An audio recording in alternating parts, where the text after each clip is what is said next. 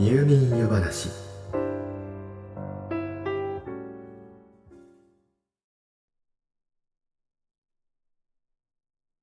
あなたが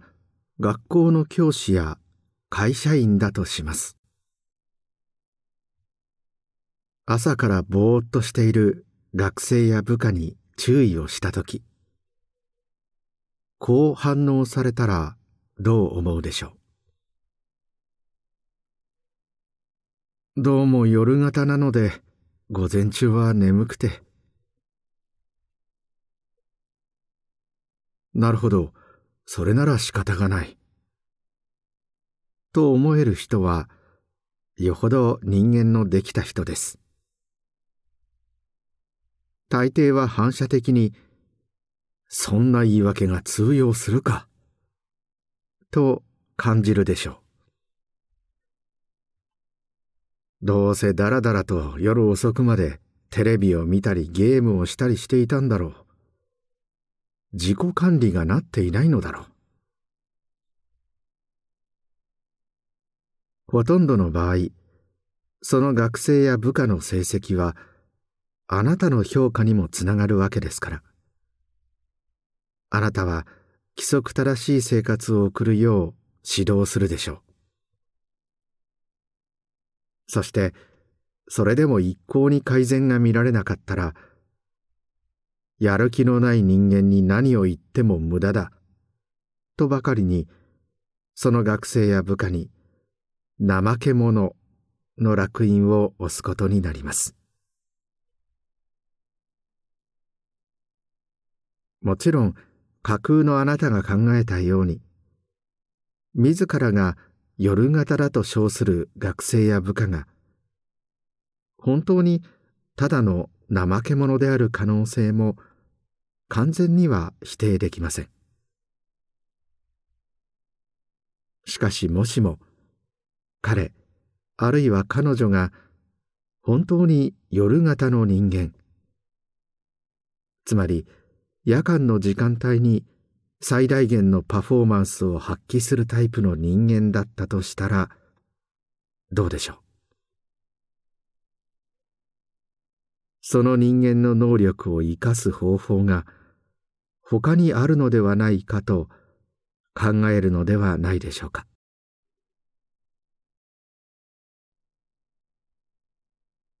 というわけで今宵の夜話は朝方と夜方。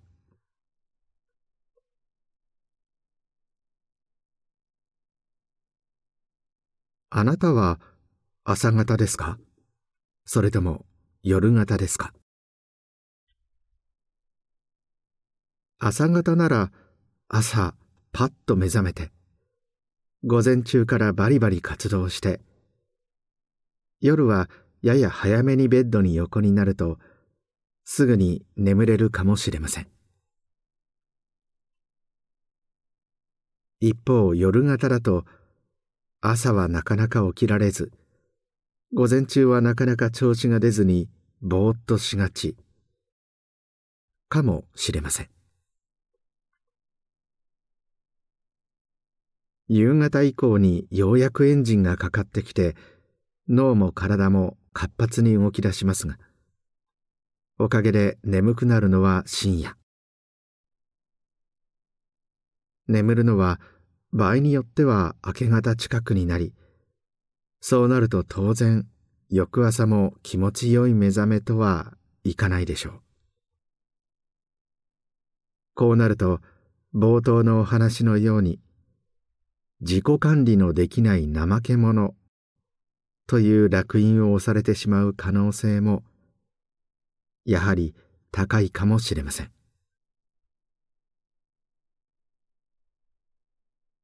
朝方と夜方。これはあくまで錯覚で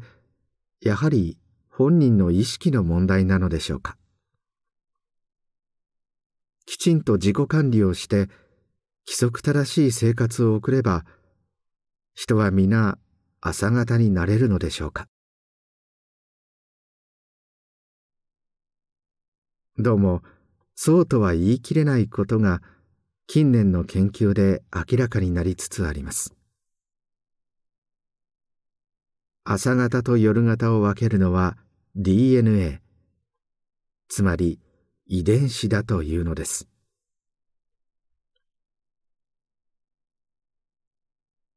2017年度のノーベル生理学医学賞を受賞したのは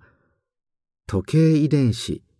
を発見した3人のアメリカ人科学者でした。ピリオドと名付けられたこの遺伝子の発見以降現在に至るまで体内時計のメカニズム研究は爆発的な進展を見せています。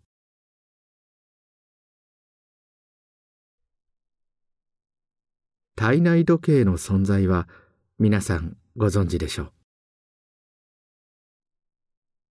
私たちの体の中には24時間を刻む時計のような機能があってそれにより昼の活動と夜の睡眠が切り替わるというものです。この体内時計のおかげで極端なことを言えば一切日の差さない真っ暗闇に閉じ込められていても私たちの体は24時間を刻み夜になると眠くなり朝には目が覚めます。飛行機で海外に行くと昼と夜が逆転してしまい一時的に体内時計が狂ったりもしますが朝日を浴びることでリセットされ新しい夜もちゃんと眠くなるのです。この体内時計をコントロールする遺伝子が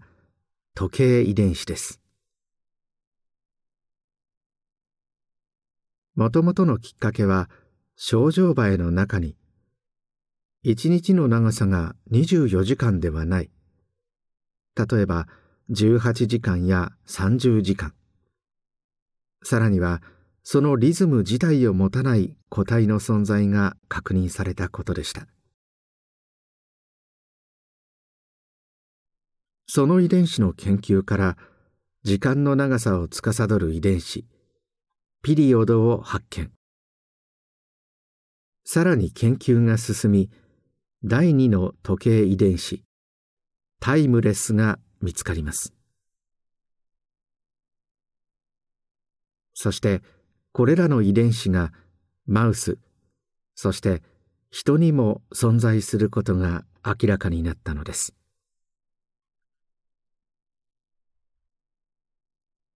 24時間を刻むその仕組みは簡単に言うとこうです。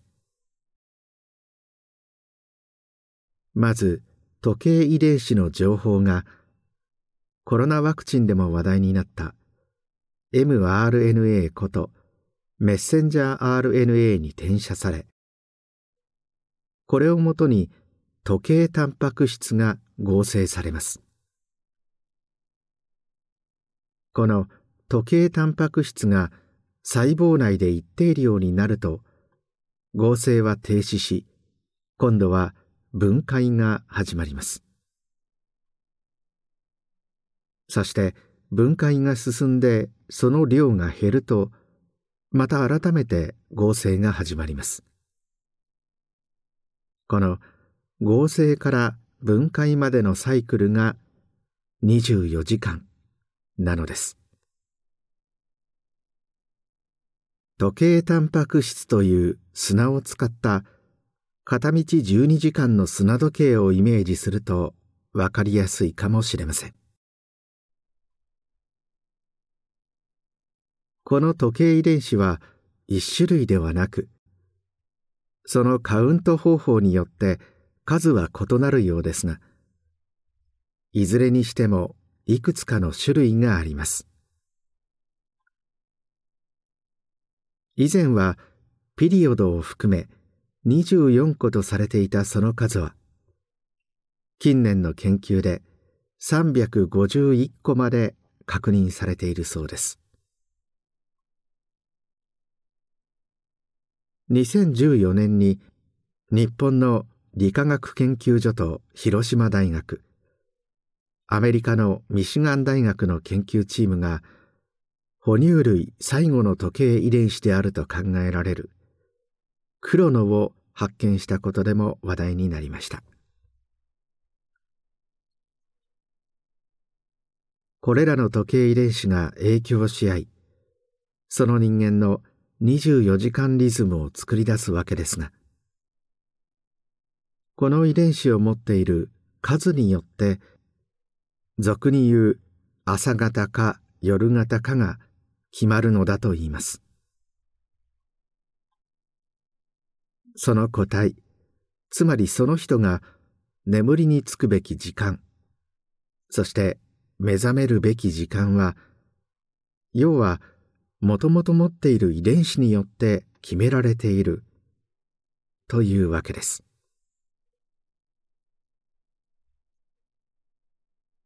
これらの遺伝子が活発に活動しているのは主に脳と目の網膜だといいます。先ほど朝日を浴びることで体内時計はリセットされるというお話をしましたがこれは光を網膜で感じることで脳にあるいわばマスタークロックが調整されるからです。ところがいわゆる朝型の人と夜型の人ではこの網膜で感じ影響を及ぼすことができる光の量が遺伝子レベルで違うというのですこれはつまり夜型の人が頑張って朝日を浴びてもマスタークロックにその時間を活動開始時間だと設定するのが難しいということに他なりません。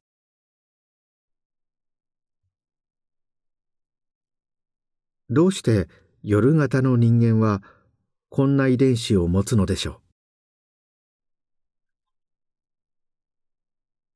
う？太古の昔私たちがまだ狩猟生活を送っていた頃その集団の全員が同じサイクルで睡眠をとるのが危険だったからという説があります。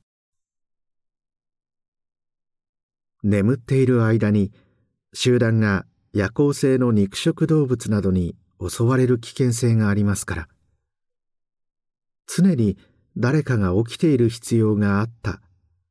というわけです。つまりその集団が生き延びるためには朝方夜型両方の人間が必要だったということです。あるいは夜型の人間が存在する集団だけが生き延びてきた。とも考えられるかもしれません。ある日本国内の研究によれば成人のうち強い朝型傾向の人は6%朝型夜型傾向の人はそれぞれ30%そして強い夜型傾向の人は8%だと言います。つまり私たち人類は睡眠をとる時間帯を分散することで生き延びてきた。という可能性があるのです。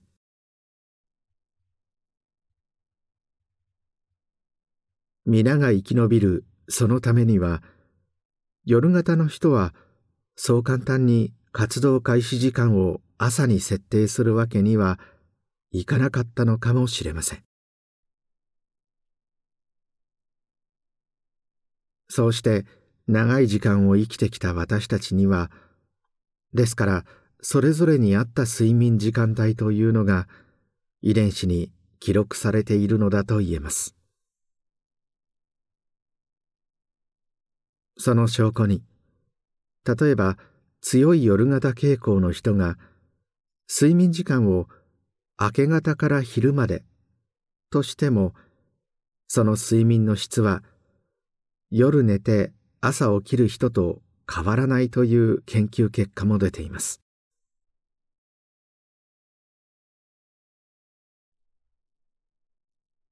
現状私たちは自らの遺伝子による支配から逃れることはできません。そして意志の力や努力では変えることができない以上私たち一人一人が最良のパフォーマンスを発揮するにはそれぞれが持つ遺伝子に合うリズムでそれぞれが活動する必要があるという結論にたどり着きます。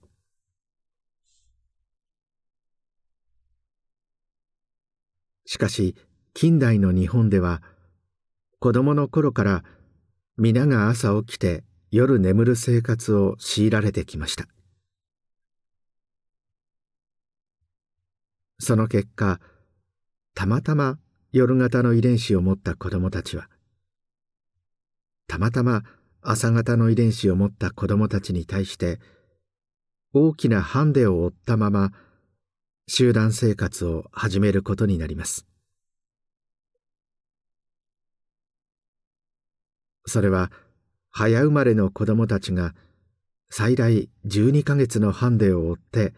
その生活を始めることに似ているのかもしれません。プロ野球選手やサッカー選手には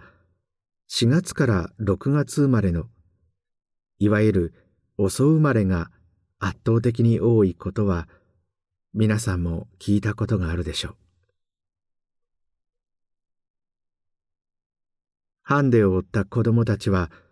日々の集団生活の中で周りはできるのに自分はできないという体験を積み重ねる可能性が高くなります。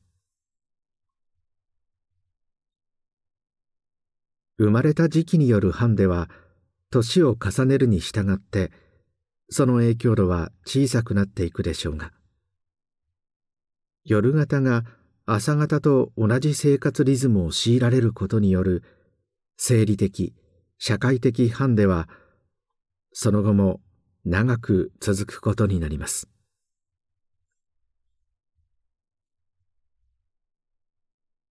その結果これが直接の原因かどうかは定かではありませんが少なくともうつ病不安症統合失調症といった精神病にかかりやすいことと夜型であることの間には明らかな因果関係が存在することが分かっています。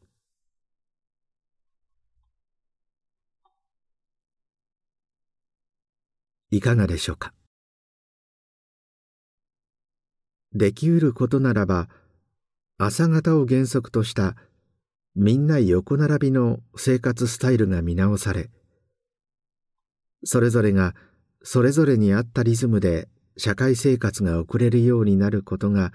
望まれますが社会全体がそれに気づき変わってゆくのには今しばらくの時間が必要かもしれません。まずは私たち個人個人が自分にとって無理のない生活リズムを見つけて現実社会と上手に折り合いをつけて生きる知恵を持ち自らの体と心を守ること。そして私たちの祖先が安心して眠るために夜の闇にじっと目を凝らし続けていた人々の。その遺伝子を受け継いでいるかもしれない彼や彼女たちが。せめて不当な批判を浴びることのないよう知識を得た者としての正しい行動を心がけたいものです。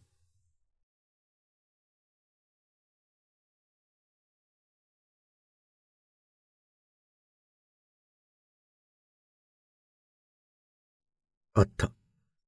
もうこんな時間。今夜もまた、喋りすぎてしまったようです。今宵のお話は、この辺りにしておきましょう。よろしかったら、また明日の夜、お休み前の時間にいらしてください。まだまだお話ししたいことがたくさんありますから。それでは、おやすみなさい。どうぞ。良い夢を。